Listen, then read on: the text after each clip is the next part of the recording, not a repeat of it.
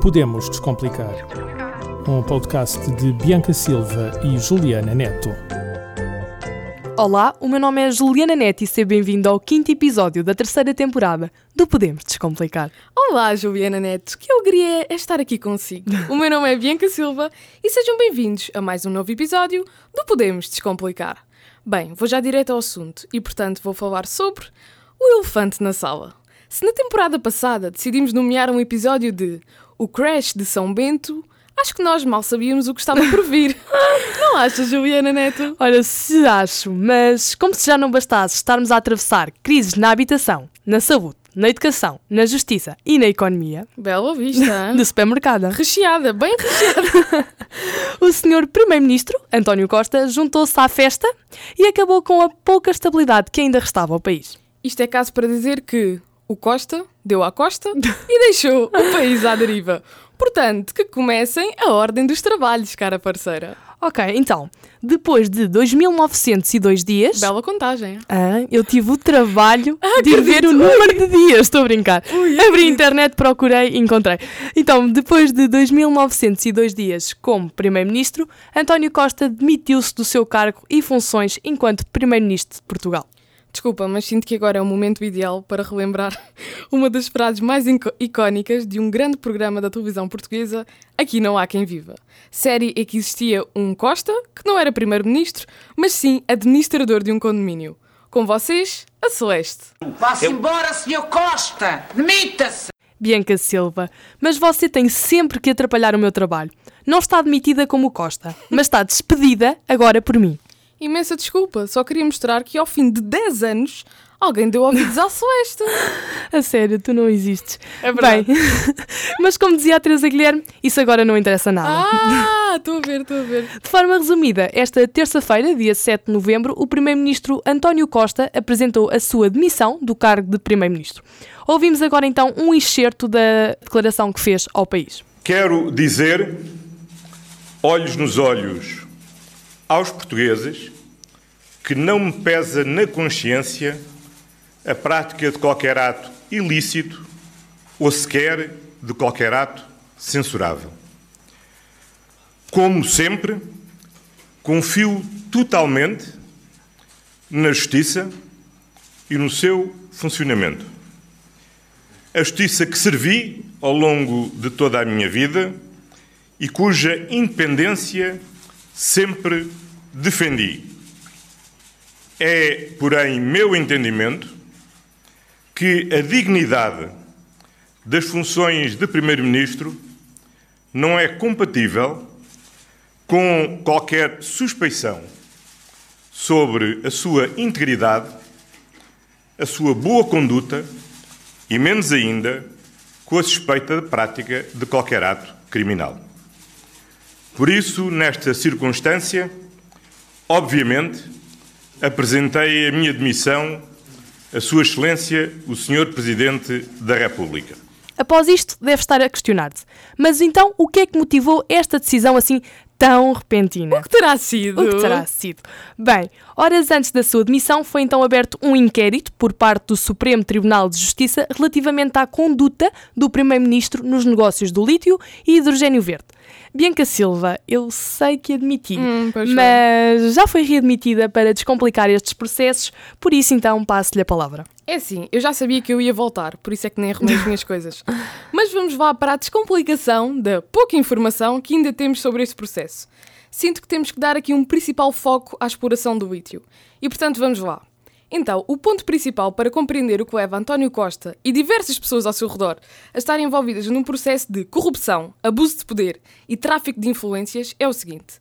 Em 2019, João Galamba, Ministro das Infraestruturas e, na época, Secretário de Estado da Energia, passou o contrato que permitia à empresa Luz ao Recursos Portugal Lithium. Atenção, decore o nome desta empresa porque isto vai ser um pormenor muito importante. É verdade.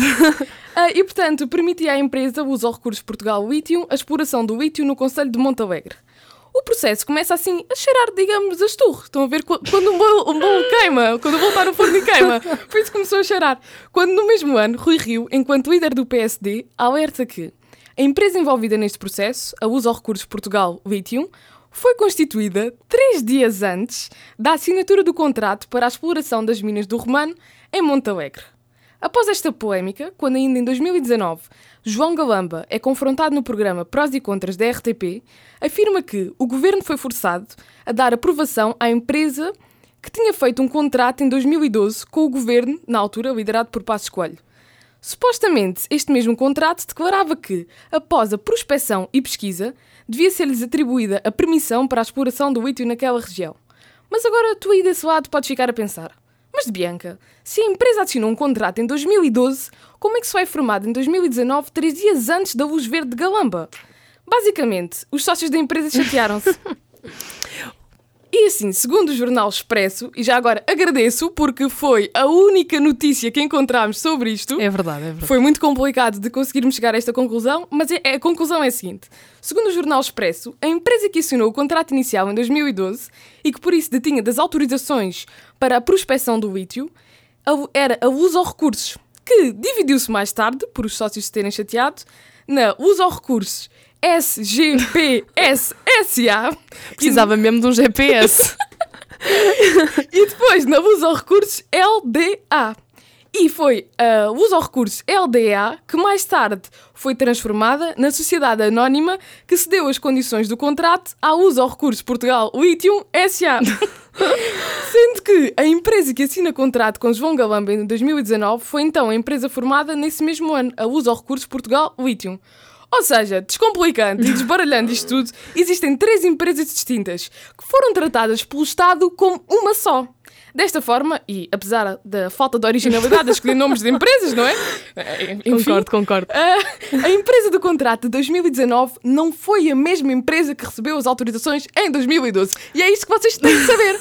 Bem, eu queria dizer que bela salganhada que para aqui vai. É verdade. Mas para completar, eu só queria acrescentar que, além do, do caso da exploração do lítio por parte da Luso Recursos Portugal Lithium, essa não mesmo, se esqueçam, é essa mesmo. Uh, também estão sob suspeitas a empresa Savannah Resources, que se propõe a explorar a mina em Boticas, e o projeto H2Chins, criado com o intuito de implementar um cluster industrial de produção de hidrogênio verde.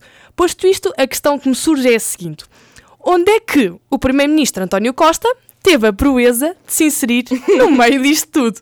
É assim, o grande problema do Costa foi estar rodeado de, digamos, pessoas de interesse para este caso. E atenção, isto é um caso que já não é um caso, nem um casinho, é sim um belo casão. o que é que tu te lembras? Bem, e quem é que são essas ditas pessoas de interesse? Então, temos por exemplo João Galamba, membro do mais recente governo de António Costa, Vítor Scária, chefe de gabinete do primeiro-ministro, e que foi descoberto essa semana que tinha escondido no gabinete em envelopes, em livros, a modesta quantia de 75 mil euros, 75 mil e 800 euros em dinheiro. Em dinheiro. Já viste? É assim, por acaso gostava de comprar um livro e ter lá uma, uma quantia generosa de nada, por acaso estava cheio. E já agora, sabes onde é que era localizado este gabinete, Juliana Neto? Por acaso sei.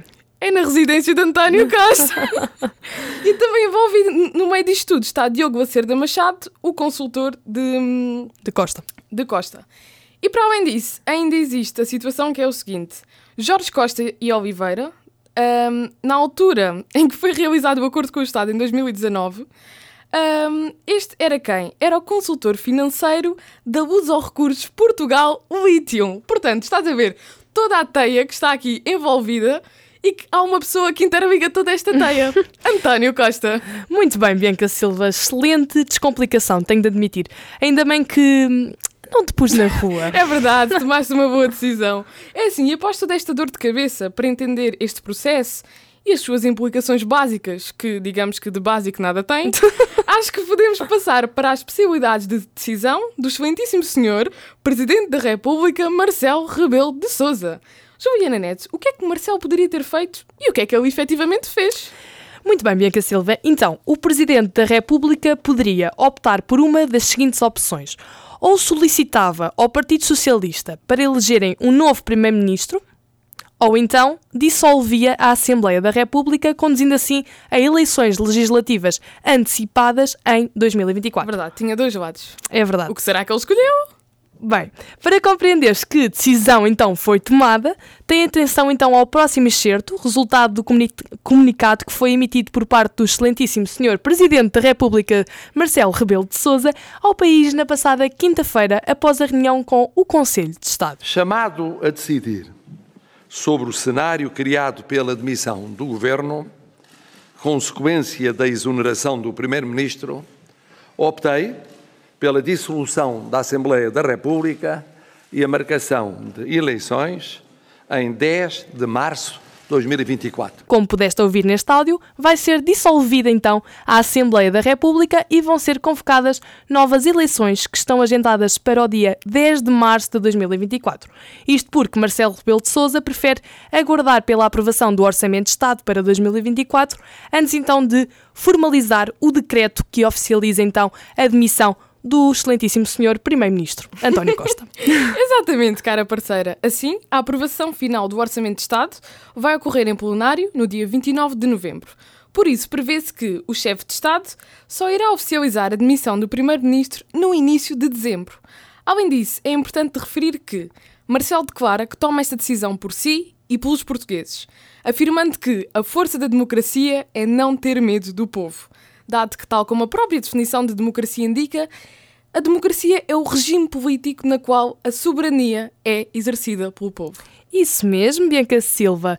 Na minha opinião, Marcelo tomou a decisão mais acertada, porque ele já tinha preferido anteriormente que uh, esta maioria absoluta tinha sido elegida pela figura de António Costa. E ele até próprio, neste discurso, disse, disse que esta foi uma maioria personalizada na figura do Primeiro-Ministro. Então que não achava correto que fosse uh, elegido dentro do partido um Primeiro-Ministro para ir para o lugar de António Costa.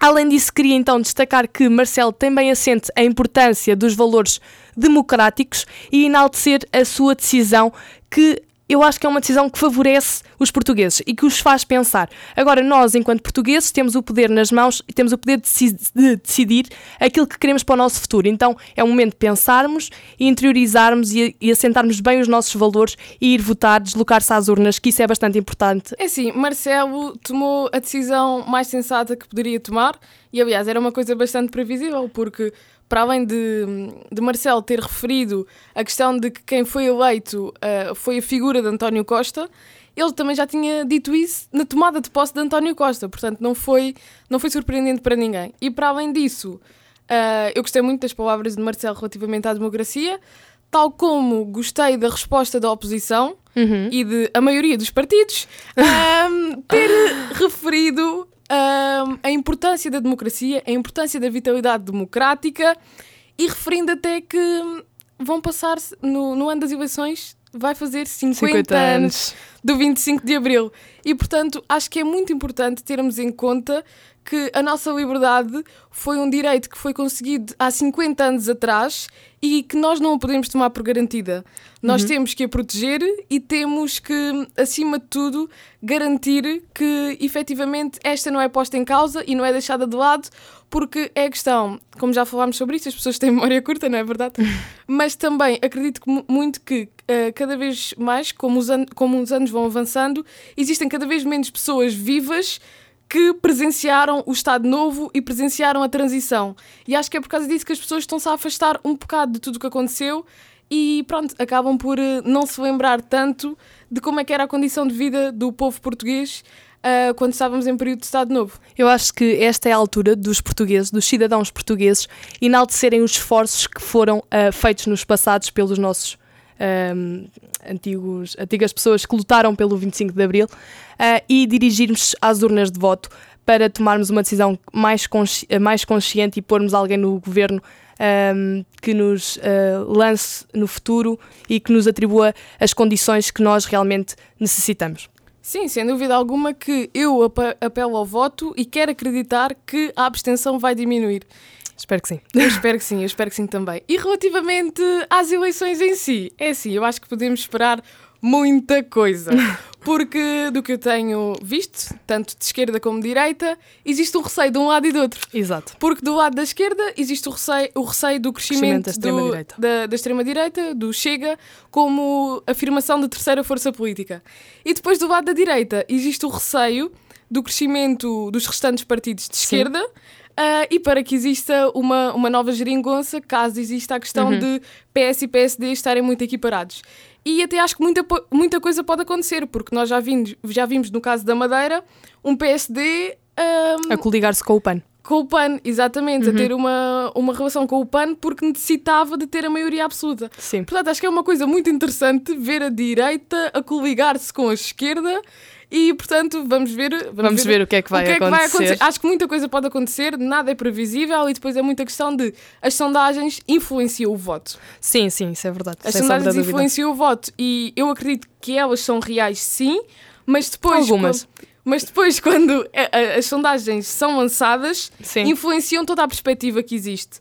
E portanto, ah, pronto, vamos aguardar e vamos ver o que é que o futuro nos reserva e esperemos que nos reserve a vitalidade da democracia e que esta consiga melhorar, não é verdade? Sim, e nós, enquanto cidadãos, ah, agora na- nas próximas eleições, devemos se afastar daquilo que está a sair das sondagens e devemos de analisar mesmo as propostas de cada partido e os representantes de cada partido. Ver quem é que tem condições para se pôr à frente de um país como Portugal. Sim, sim. E resta agora também aguardar quem vai ser o representante do PS, porque já existe também quase uma lista enorme Sim, de possíveis candidatos. Daqui a bocado é o partido inteiro que se está a candidatar para ser representante. Opa, realmente. Mas bem, acho que hoje chegámos ao fim de mais um episódio. É verdade, e queríamos aqui informar que possivelmente iremos voltar a lançar episódios novamente de duas em duas semanas, porque, por exemplo, esta demissão do Costa, isto foi completamente caótico. Nós estávamos a planear um episódio, recebemos mensagem que o Costa demite e eu fui logo, Juliana, apaga isto tudo. Vamos, sobre- tocar neste assunto. Vamos tocar É nesse assunto. E, portanto, nós achamos que para fazermos uma coisa de qualidade é necessário tempo para nós prepararmos, Uhum. e para refletirmos sobre os temas, porque eu não gosto muito da dita informação rápida, porque rapidez às vezes Não, faz é- com que perca a qualidade. Sim, e é inimiga da perfeição, rapidez. Exatamente, exatamente. E como nós somos muito perfeccionistas, achamos que isto é o mais correto e o mais fazer. sensato a fazer. Sim. Portanto, ah, esperam- esperamos que tenhamos descomplicado ao máximo e tu, se estás aí desse lado e tiveres dúvidas, que é habitual, é completamente normal, porque isto Este caso é bastante complexo. é muito complexo. Nós fritámos assim um bocado de neurónios a Sim. compreender isto tudo, mas a verdade é que está descomplicado e eu tenho a certeza que fizemos Mas eu acho que é episódio. importante referir que nós fritámos tantos neurónios que nós tivemos à frente disto umas 5 horas à vontade. É verdade. Até tentarmos entender. O problema foi o caso do lítio. O- pois, o lítio, porque todas as empresas eram luz ou recursos e depois só mudava aquele, aquele trecho, aquele Não, pedaço. e é, é, é de referir e de parabenizar o Expresso novamente, Exato. porque foram os únicos que vieram referir como era LDA. Eu acho que o Expresso em pouco tempo conseguiu perceber ah, que era a mesma empresa, mas que mudava aquela parte final. E que hum, e isso ajudou-nos bastante na nossa intervenção descomplicadora na sociedade. Sim, porque nós sabíamos que a empresa não era a mesma, porque ah, a jornalista que investigou muito este caso, a Sandra Felgueiras, Sim. já tinha referido isto diversas vezes. Que ela foi criada três dias antes. Três Ou dias seja, antes. Não foi mentira. não, foi, não foi. Porque era outra empresa. Era outra empresa que começava com o mesmo nome, dada a falta de originalidade, Origina- criatividade. Foi, Ah. foi, mas é para confundir as pessoas. Foi mais isso. Exato. Porque usa recursos. Ok, só há uma. Não, há três. Há três. Não se enganem, espero que tenham mesmo percebido e entendido. Sabemos que não foi um tema fácil, que é um tema com bastantes eh, picotinhos, podemos É, dizer assim. Muitos pormenores. por muitos pormenorzinhos, mas acho que conseguimos descomplicar da melhor forma, tentámos eh, pormenorizar isto da melhor forma para que tu que estás aí desse lado consigas entender. É verdade. Muito obrigada e até à próxima. Até à próxima. Podemos Descomplicar. Um podcast de Bianca Silva e Juliana Neto. Este programa foi gravado nos estúdios da Universidade Autónoma de Lisboa.